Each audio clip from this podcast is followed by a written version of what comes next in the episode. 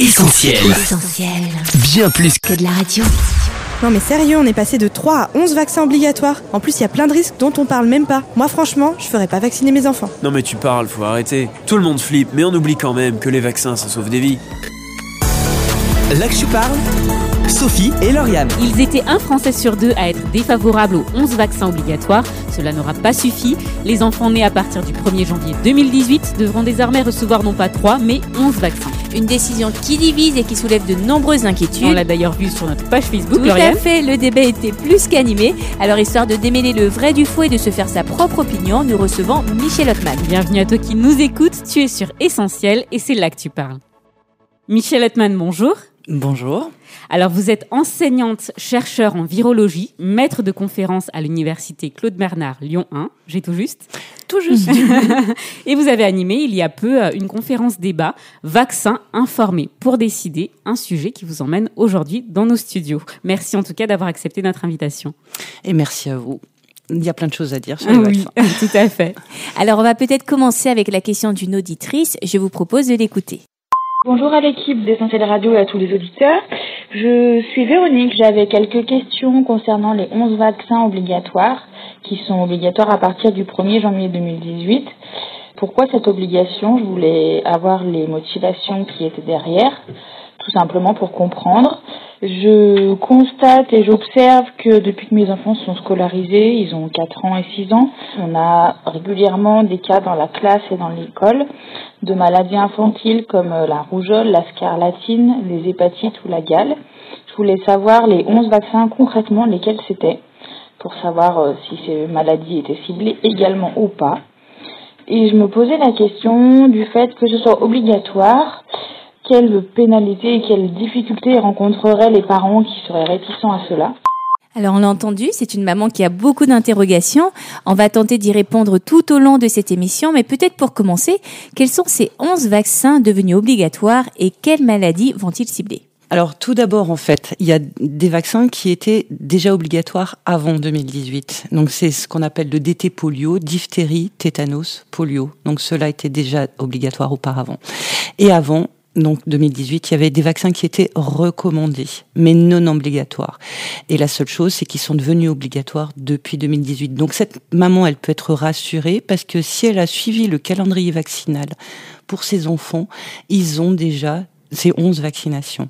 Donc les vaccins qui étaient recommandés et qui, et qui sont devenus obligatoires maintenant, donc c'est la coqueluche, l'hépatite B, Hémophilus influenza, donc c'est une bactérie, pneumocoque, ménagocoque, rougeole, oreillon, rubéole, elle en a parlé, j'y reviendrai.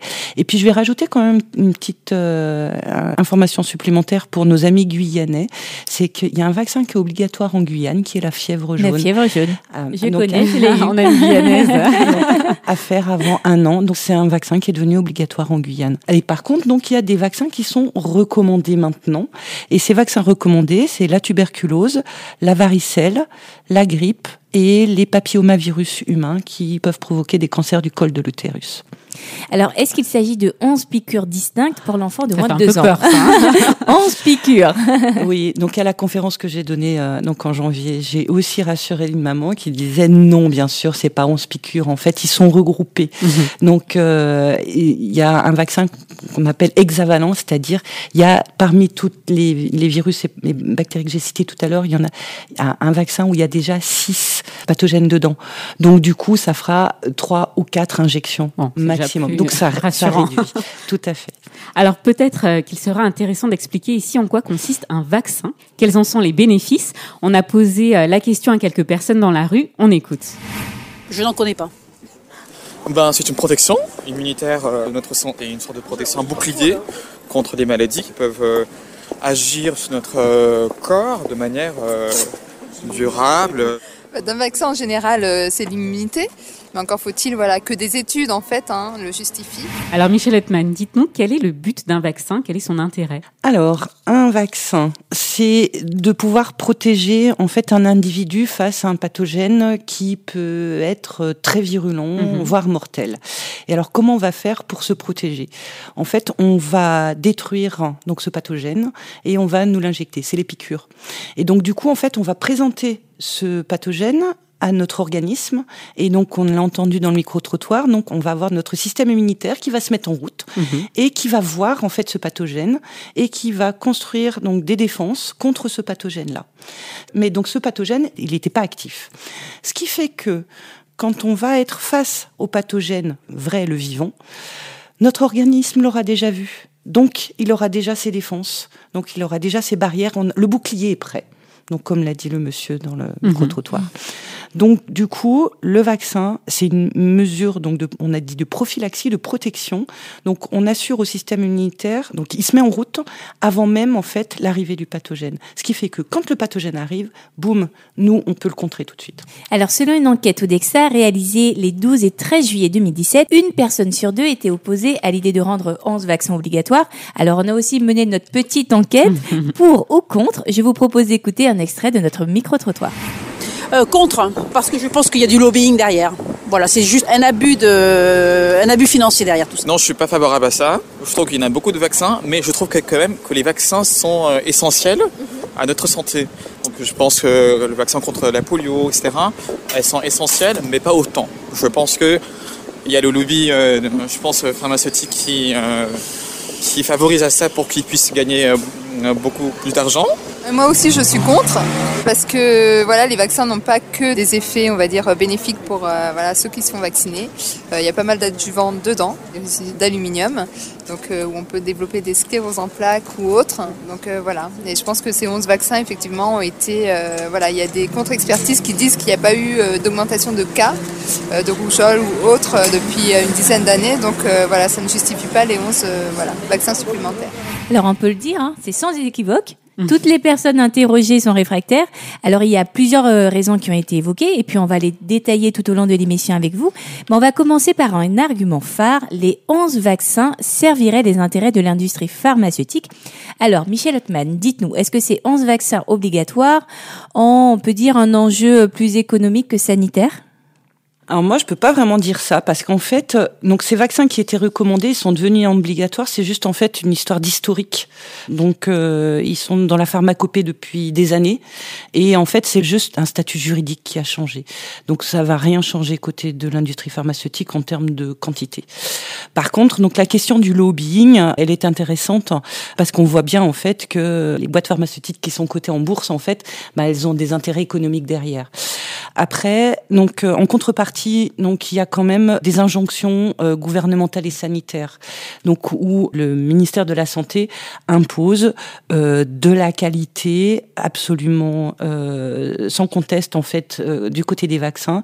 Le ministère de la santé impose par exemple de regrouper en fait des vaccins pour que ça fasse moins de piqûres pour les enfants, etc. Donc voilà, il y a un partenariat en fait entre le ministère de la santé et les industries pour que ça fonctionne correctement. Mais on peut pas dire on va pas ne pas vacciner ses enfants à cause du lobbying pharmaceutique. Je trouve que là c'est c'est peut-être pousser le bouchon un petit peu loin. Alors, autre grosse inquiétude qui revient en haut du podium et qui a été aussi évoquée dans le micro-trottoir, les sels d'aluminium. Une auditrice vous adresse une question à ce sujet, on l'écoute. Est-ce que vous pourriez expliquer à quoi ça sert un adjuvant dans un vaccin? Et puis, euh, concernant l'hydroxyde d'aluminium, qui est très controversé, euh, est-ce que, euh, ma question, c'est est-ce que l'être humain n'est pas déjà exposé à cette substance par d'autres moyens? Je pense par exemple aux, aux canettes de soda. Et dans ce cas-là, est-ce que c'est pas un faux débat que de condamner l'utilisation de l'adjuvant aluminium dans les vaccins? Merci. Alors, faux débat ou réel danger? Pour rester factuel, donc l'apport journalier d'aluminium est de 3 à 15 mg. Par jour, on absorbe quotidiennement 3 à 15 mg d'aluminium dans l'air. L'eau de boisson, donc les aliments, les canettes de soda, les antitranspirants, les conservateurs. Donc euh, il y, en- il y en a beaucoup et partout. On en élimine 80% par voie urinaire. Et puis donc il y a une étude qui a montré que donc euh, on va trouver de l'aluminium dans de nombreux tissus en fait de notre corps. Et par exemple dans le cerveau, on trouve en moyenne 180 nanogrammes d'aluminium par gramme de tissu. Donc ça c'est un fait. Maintenant, ce qu'il faut savoir, les vaccins. Donc, quand on injecte un vaccin, on va injecter 0,6 mg d'aluminium. Donc maintenant, il faut comparer ces 0,6 mg aux 3 à 15 mg par jour qu'on absorbe. Donc, c'est une petite part donc de l'aluminium qu'on absorbe. L'autre question, c'était à quoi ça sert? Je vous ai parlé tout à l'heure des pathogènes, donc euh, et on fait réagir notre système immunitaire. Sauf que rien n'est meilleur qu'un pathogène pour faire réagir le système immunitaire. Et nous, ce qu'on veut, c'est pas être malade et donc faire le vaccin. Et quand on injecte le pathogène mort, tué, coupé en morceaux, le système immunitaire il réagit pas. Donc on est obligé de rajouter quelque chose qui va appeler le système immunitaire et lui dire donc viens là il y a quelque chose il faut il faut que tu produises des anticorps et que euh, le système immunitaire se mette en route pour ça jusqu'à présent, donc les sels d'aluminium sont utilisés depuis 1936 dans les vaccins. Donc le premier vaccin, ça a été le tétanos mhm. euh, contre la avec la, toxine tétanique. Et donc on n'a pas trouvé mieux depuis. On a testé d'autres adjuvants, mais jusqu'à présent, en fait, c'est le seul. Quand on peut l'éviter, on l'évite. On peut trouver des vaccins sans adjuvant, mais c'est le meilleur moyen qu'on a trouvé à l'heure actuelle et euh, donc le moins toxique pour euh, faire réagir le système immunitaire. Alors, autre question qu'on aimerait vous poser, est-ce qu'il y a des risques à se faire vacciner? Voilà ce que pensent les personnes interrogées. Certainement, pour, pour avoir des gros doutes sur les bienfaits de la vaccination, certainement. Je pense pas aux effets surtout secondaires, voilà, qui peuvent être irrémédiables chez, chez l'enfant. Il y a des risques. Je connais une amie qui a contracté une sclérose en plaques après le vaccin de la grippe. Oui, je pense, euh, enfin, à part des vaccins essentiels, je pense que les autres, oui. On est quand même au XXIe siècle aujourd'hui et euh, on a quand même pas mal de vaccins et on a toujours euh, autant de maladies nouveaux qui arrivent à, chaque fois. Donc je vous dis pas que ce sont des vaccins ou non, mais il faut quand même se poser des questions. Est-ce qu'on a des vaccins utiles qui nous protègent contre tous ces maladies d'aujourd'hui Alors, Michel Ottman, on a entendu un peu toutes sortes de réponses. Est-ce que concrètement, il existe des dangers, des risques à se faire vacciner, comme le soutiennent euh, certains professionnels de la santé même? Mm. Alors moi, ce que je dis à mes étudiants quand je suis en amphi, c'est que euh, s'il n'y avait pas eu les vaccins, en fait, le cours n'aurait pas lieu. voilà, tout simplement. Et donc un vaccin, donc euh, c'est un acte médical. Et donc un acte médical, euh, le risque n'est pas nul, tout simplement. Après, ce risque, on essaye de le réduire au minimum. Et c'est comme tout acte dans la vie. Et euh, donc du coup, ce risque va être minimisé. Et il est clair que ce risque doit être largement inférieur au risque de la maladie. Mais est-ce qu'il existe des risques à ne pas se faire vacciner?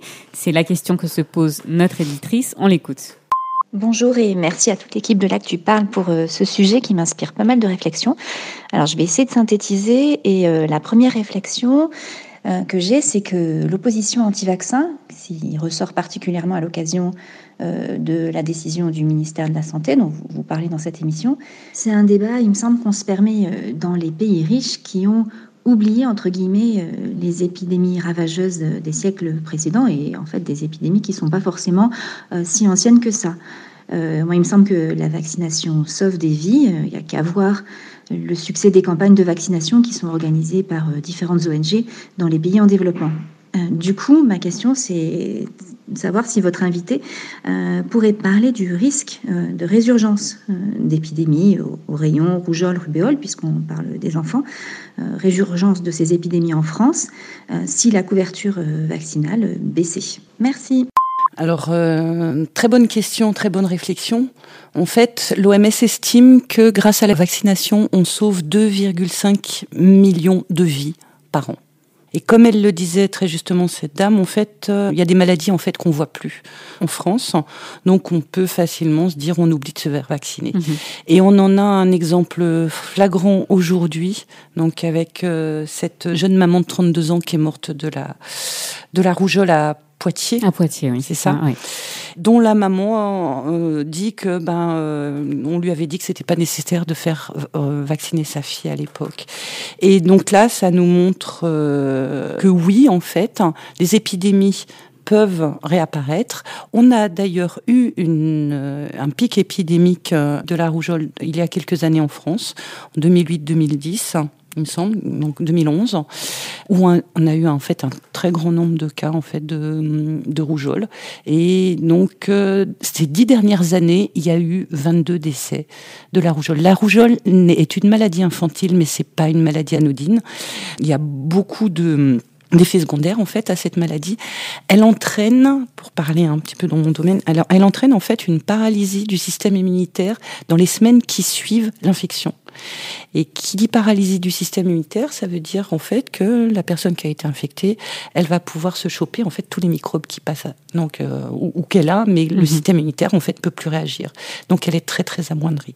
Premièrement, et deuxièmement, donc euh, la dame qui est morte, elle est morte en fait d'une encéphalite parce que ce virus en fait a la capacité en fait d'aller au cerveau et de faire une inflammation du cerveau.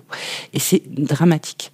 Donc oui, là pour le coup, pour le vaccin contre la rougeole, en fait, la vaccination, elle peut, dans des cas, alors donc euh, les, risques sont infimes, hein, c'est de l'ordre du million.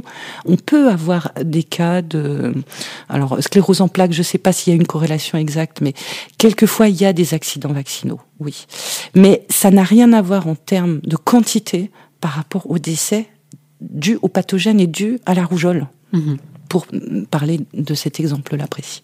Si je vous dis Mediator, Dépakine, pilules contraceptives de troisième et de quatrième génération, Levothyrox, ce sont des médicaments qui ont défrayé la chronique ces derniers temps et qui amplifié même la défiance entre public et industrie pharmaceutique. Alors est-ce que vous pensez que les Français ont raison de s'inquiéter et que ces affaires ne font euh, finalement qu'alimenter la méfiance des Français pour ces vaccins? Bah, on est dans une société qui est de plus en plus spécialisée et, enfin, en termes de santé et de médicaments de thérapeutiques. Et puis, on accepte de moins en moins qu'on tombe sur le mauvais lot de vaccins, de médicaments, de voilà, qu'il y ait des erreurs. Ben voilà, il y a les scandales en fait euh, du moment. Donc, euh, je pense qu'on on est devenu très très individualiste et en fait, et on se rebelle très très maintenant très très facilement dès qu'il y a un petit couac. Or, ben, toute nouvelle technologie, en fait, elle est, on essaye qu'elle soit parfaite, mais euh, elle ne l'est pas. Et nous, en tant qu'êtres humains, ben, on n'est pas parfait non plus, quoi. Donc, euh, accepter qu'on avance dans une société où les technologies, elles évoluent, elles s'améliorent, mais que de temps en temps, il y a des accidents. Ben, de temps en temps, il y a un train qui déraille, et ben, de temps en temps, il y a, des, choses. Euh, donc, côté de la santé, qui se passe aussi comme ça. Alors on va aller plus loin et on va écouter tout de suite la réaction d'une auditrice qui nous a laissé un message sur WhatsApp. Merci essentiel de parler de cette vaccination obligatoire qui, euh, pour moi, est juste une aberration. Alors euh, là, vous l'aurez compris, je suis contre la vaccination de ces 11 euh, poisons obligatoires. Je trouve ça complètement scandaleux. Pourquoi, si c'est pas un lobbying pharmaceutique, pourquoi rendre obligatoire une vaccination aussi abusive, une santé abusive? Rendez-nous le DT polio sans aluminium avec une vaccination obligatoire peut-être, mais à partir de deux ans, pourquoi infliger ça à des enfants, à des Et pourquoi ne pas plutôt favoriser l'allaitement intégral pendant les six premiers mois? Parce que c'est là où les défenses immunitaires vont se construire. Pourquoi on protégerait pas les enfants de manière naturelle plutôt que les sacrifier au dieu de l'argent en fait?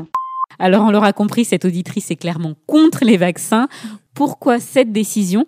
Quels ont été les arguments du gouvernement, Michel Ottman C'est super l'allaitement maternel, c'est super. Sauf quand, on quand on peut, oui, c'est super.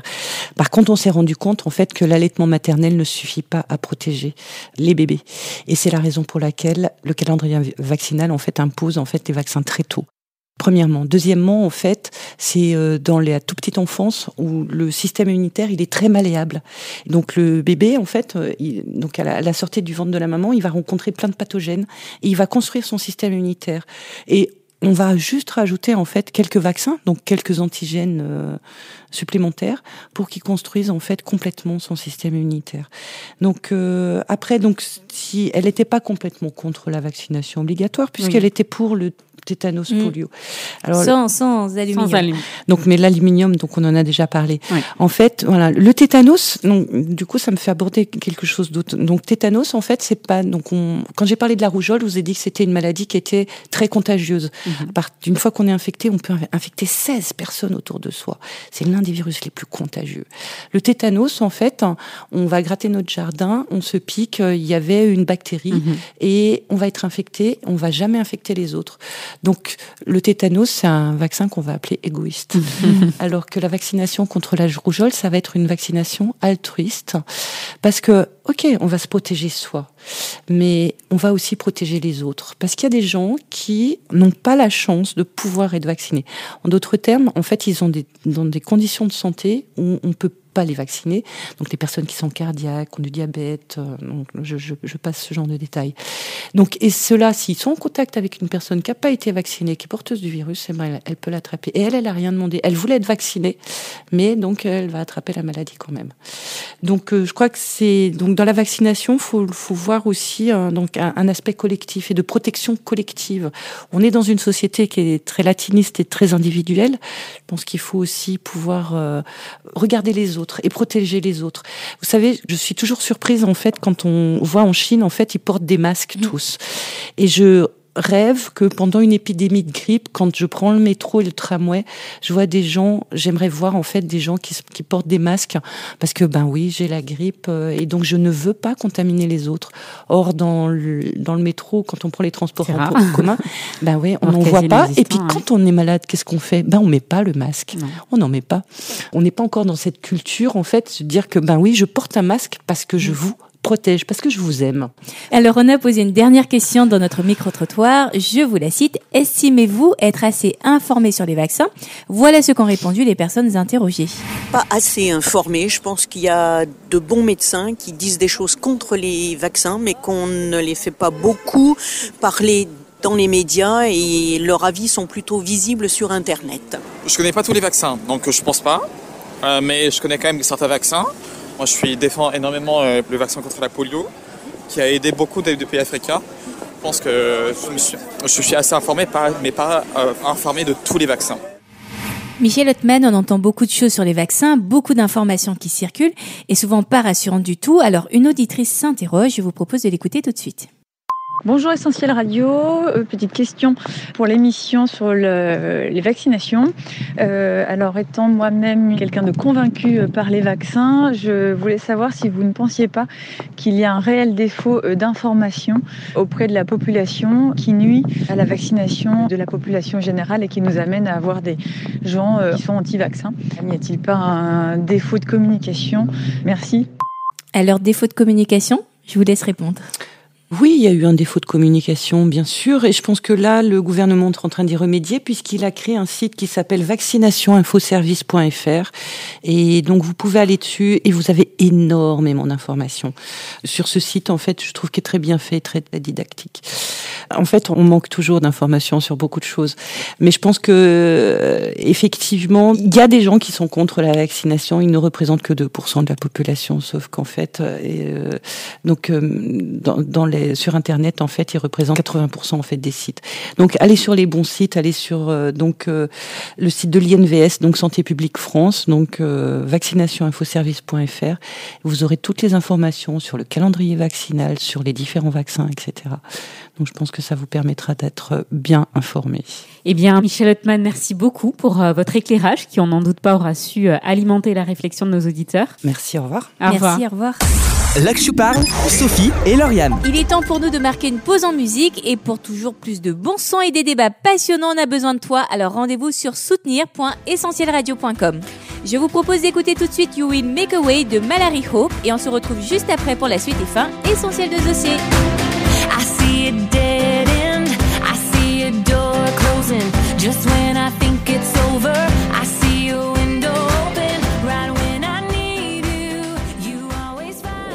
Là que je parle, Sophie et Lauriane. Vous êtes sur Essentiel et aujourd'hui on a choisi de se pencher sur le débat houleux qui a entraîné l'obligation de 11 vaccins au lieu des trois autrefois préconisés pour les enfants. Et c'est la virologue et maître de conférence Michel Ottman qui était avec nous en studio pour nous aider à y voir plus clair et à se faire son opinion. Alors s'il y a une chose qui ressort de ce débat autour des vaccins et puis qui est ressortie aussi dans cette émission, c'est euh, cette crise de confiance qui existe entre les décideurs politiques, l'industrie pharmaceutique et puis euh, les populations concernées. Les arguments sont nombreux, hein, plus ou moins mais une chose est sûre, la méfiance est de mise. Et une méfiance, Sophie, on peut le dire, qui finalement ne concerne pas seulement le domaine de la santé publique, mais aussi celui de l'alimentation, de vrai. la politique, Mm. et j'en passe. Avec les scandales, les affaires douteuses, bref, les Français en ont assez et sont de plus en plus méfiants. Ils cherchent ailleurs des solutions, voire même des méthodes alternatives. C'est vrai, Lauriane, et puis euh, cette ambiance générale n'aura pas échappé à certains hein, qui ont senti euh, le bon filon et euh, surfent sur la vague. Mais il faut dire que cette crise de confiance soulève comme un paradoxe. Ce qui est censé euh, nous assurer un bien, une protection, les vaccins en l'occurrence, nous font peur et euh, sont soupçonnés de vouloir euh, notre mal et d'être simplement un danger. Effectivement, et ce paradoxe, on pourrait aussi l'appliquer au domaine religieux, voire spirituel. Les religions, les trois grandes religions, qui elles aussi souffrent, on peut le dire, d'une crise de foi, foi F-O-I en Dieu, étaient censées nous assurer la paix, le salut, la bienveillance. Elles devaient par principe nous vacciner de l'avarice, de la haine ou encore de la dépression, mais elles ont au fil des siècles montré leurs limites, leurs défaillances avec leurs scandales et autres extrémismes. Et oui, Lauriane, elles ont déçu, elles déçoivent encore un grand nombre qui cherchent ici et là d'autres alternatives répondant à ce besoin profond de sens et de vérité. Mais là, peut-être faut-il aussi faire attention aux intoxications de certains euh, discours démagogiques.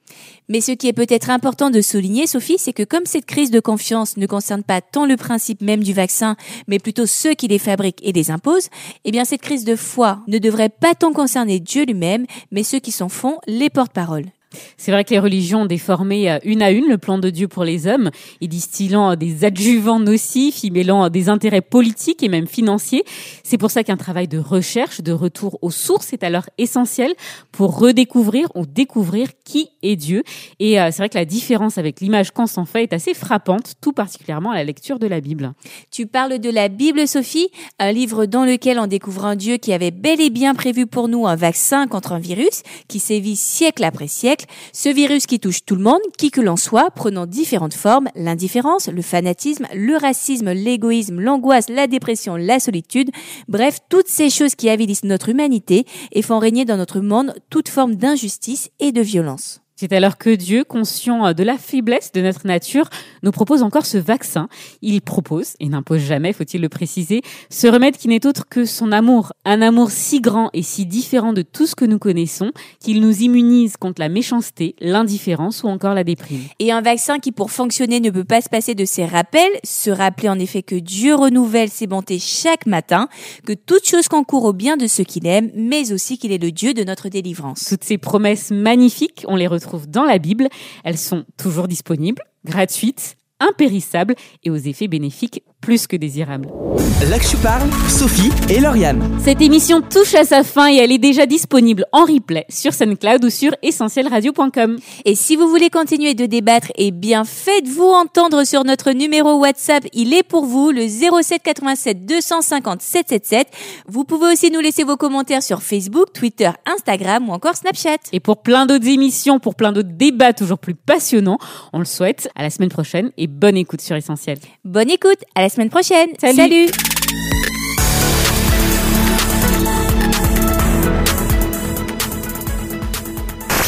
On retrouve, retrouve tous nos programmes sur essentielradio.com.